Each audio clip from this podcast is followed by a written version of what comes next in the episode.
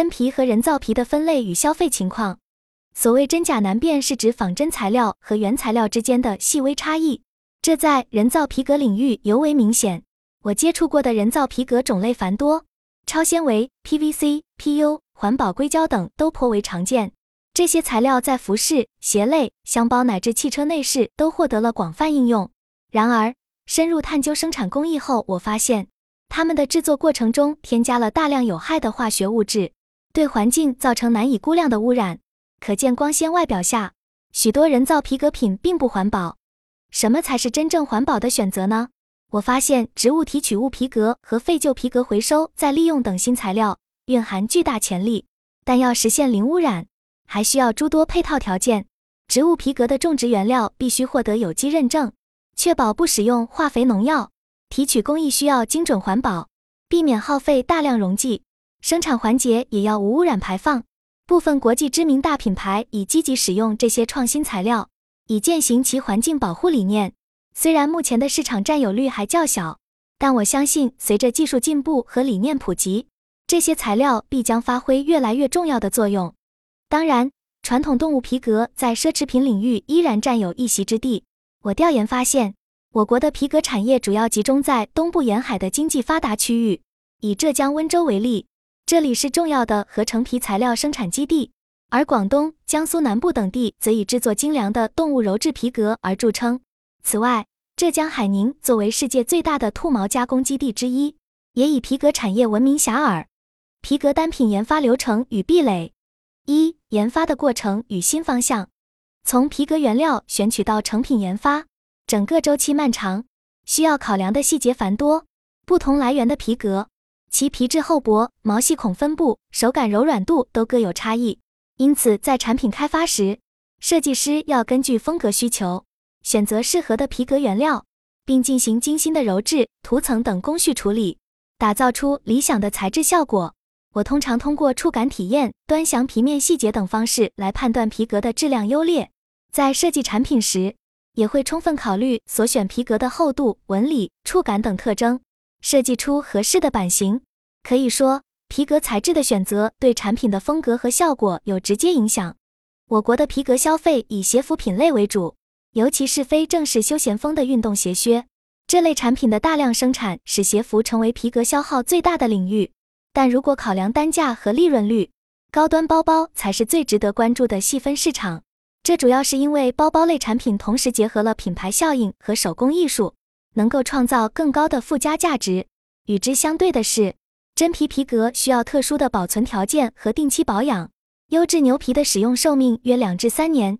而普通品质的人造皮革更换周期通常只有一年左右，可见两者存在明显差距。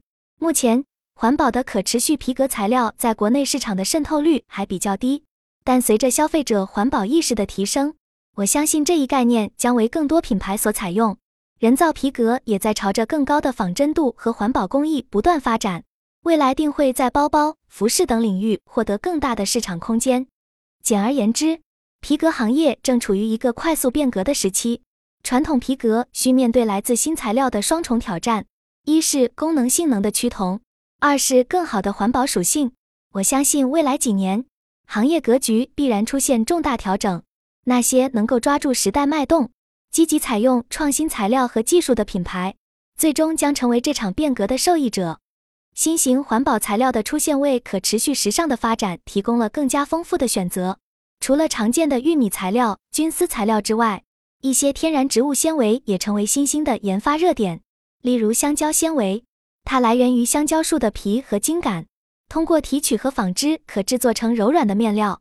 与棉、麻等传统纤维相比，香蕉纤维更具弹性，而且吸湿性强，生长周期短，完全可再生。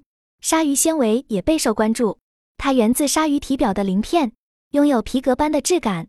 可以用来生产各类服装和箱包，这些新型天然纤维为可持续时尚提供了更丰富的材料选择。此外，一些高科技的合成新材料也展现出巨大的创新潜力，例如仿生蛋白材料，它借鉴蜘蛛丝的结构而设计制成，不仅手感柔软舒适，还具备高强度和多种功能性。这类高分子材料渴望在运动服装领域得到广泛运用。另外，各类纳米新材料也备受关注，它们可显著提升面料的功能性。比如纳米银可赋予面料抗菌防臭功能，氧化铝纳米粒子则可以增加面料的防紫外线效果。这些新材料为时尚产品的功能升级提供了可能。许多公司也在积极探索创新型环保材料的应用，比如从咖啡渣、塑料废弃物中提取制作面料，这彻底颠覆了传统思维定式。这类材料在防水性、保暖性和造型感上展现强大优势，但目前还比较小众。需要进一步降低成本，提升性能。一些自动化的材料处理设备也在促进旧衣物的循环再利用。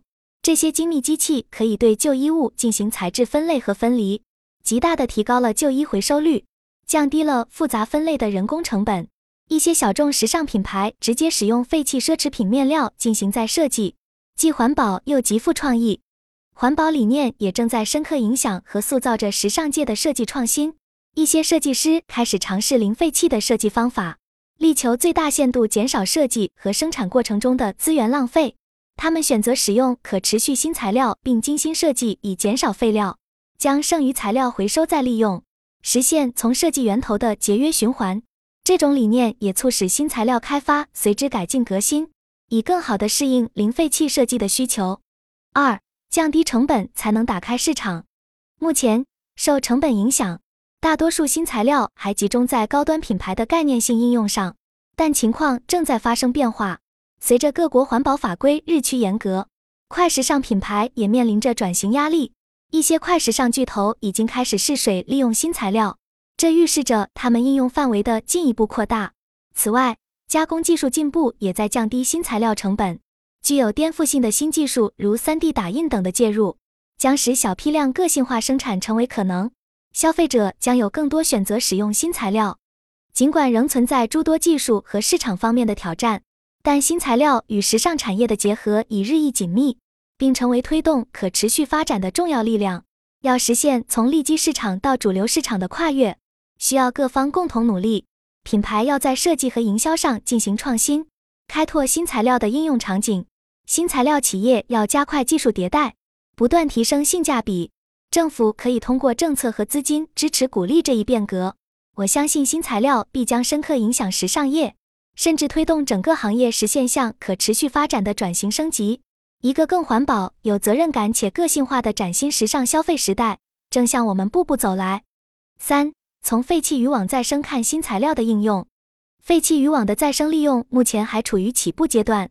一些创新型企业试图通过回收渔网中的尼龙，提取再生制成丝。用于生产各类面料，这种再生尼龙面料手感柔软舒适，具有一定弹性，在外观和功能上表现也不俗。但从收集、分类废弃渔网到提取再生制丝，然后织造成面料，整个供应链环节过多，很难实现规模化稳定供应，这直接制约了这种再生面料的大规模应用。同时，国内消费者对这种新材料的安全性和环保属性还存在疑虑。市场教育和引导还需要加强。若不能从根本上解决成本控制问题，并提高消费者认知度，仅凭一小部分消费者的环保消费理念，这种新材料难以被进一步推广。除废弃渔网外，一些企业也在尝试将秸秆、咖啡渣等农业残余物开发成新型环保面料，并作为天然可降解面料进行推广。此外，还有一些高科技的合成新材料备受关注。如仿生蛋白材料、各类纳米新材料等，这些新材料为功能性和智能面料的发展提供了可能性，但目前大多数还处于小批量开发阶段，生产成本较高，主要应用于高端运动服和概念设计作品中。要实现商业化大规模生产，还需攻克技术难关，降低生产成本。四、使用品类，在近年的国际面料展会上。循环再生新材料相关的展示内容持续增加，一些概念设计作品备受关注，反映了这类新材料在欧美国家已经成为一种消费主流理念。但尽管国内对新材料的关注报道也在不断增加，实际应用到普通消费者生活场景的还比较少见。造成这种现象的原因是多方面的。首先，大多数新材料的生产成本仍高于普通面料，缺乏价格优势。其次，国内消费者对这些新材料的安全性和环保属性还缺乏足够认知。再者，相关的标准规范和政策支持也不够完善。可持续新材料的发展趋势：一、可持续新材料的分类及应用。目前，可持续新材料的主要分类可分为几下几类：一、生物基合成；二、细菌纤维素；三、咖啡渣循环；四、水性生物基；五、超细纤维合成；六、有机规格。但要真正实现新材料跨入主流市场，还需要以下方面共同努力。首先，需要从源头降低新材料的生产成本，这需要持续的技术创新，提高回收利用效率和生产效率，并可以考虑给予企业一定的政策补贴和税收优惠，降低制作成本。其次，要加强对消费者的宣传引导教育，让大众了解新材料的环保安全属性，建立正确的可持续消费理念。同时，还需消除消费者对于再生利用废弃物的先入为主观念。此外，健全环保和安全标准体系以及相关政策法规也至关重要，可以为企业的可持续转型提供动力。最后，依托设计师的创新应用，开拓新材料的市场空间。通过设计赋予新材料以新的消费价值。我们要认识到，从小众市场进入主流市场，各方协调努力。政府需要提供政策支持。企业要降低成本、提高效率，设计师要发挥创造力，消费者也要树立正确观念。这场变革的意义深远，将推动整个时尚消费产业向更可持续的方向转型。我坚信，通过共同努力，我们一定能迎来一个更环保、有社会责任感的可持续时尚消费新时代。二、目前国内外研发情况以及如何看待可持续的未来发展。当前，在中国。可持续环保面料的应用还处于起步阶段，真正进入大众视野并被广泛使用还任重道远。这类新面料目前面临的主要困境在于生产成本较高、消费者认知不足、标准规范不健全，以及品牌层面的应用还比较局限。大部分可持续面料还处于小规模生产的初级阶段，没有形成大规模的产业化应用，因此成本效益仍然较差，直接影响他们的市场竞争力。要实现成本的降低，企业需要持续技术创新，在环保工艺和生产流程上不断探索，以提高生产效率。同时，政府层面给予更多的政策支持和税收减免，也可以降低企业的制作成本压力。此外，对于一些通过再生利用等新工艺生产的环保面料，加大宣传，消弭消费者的疑虑，消除消费障碍。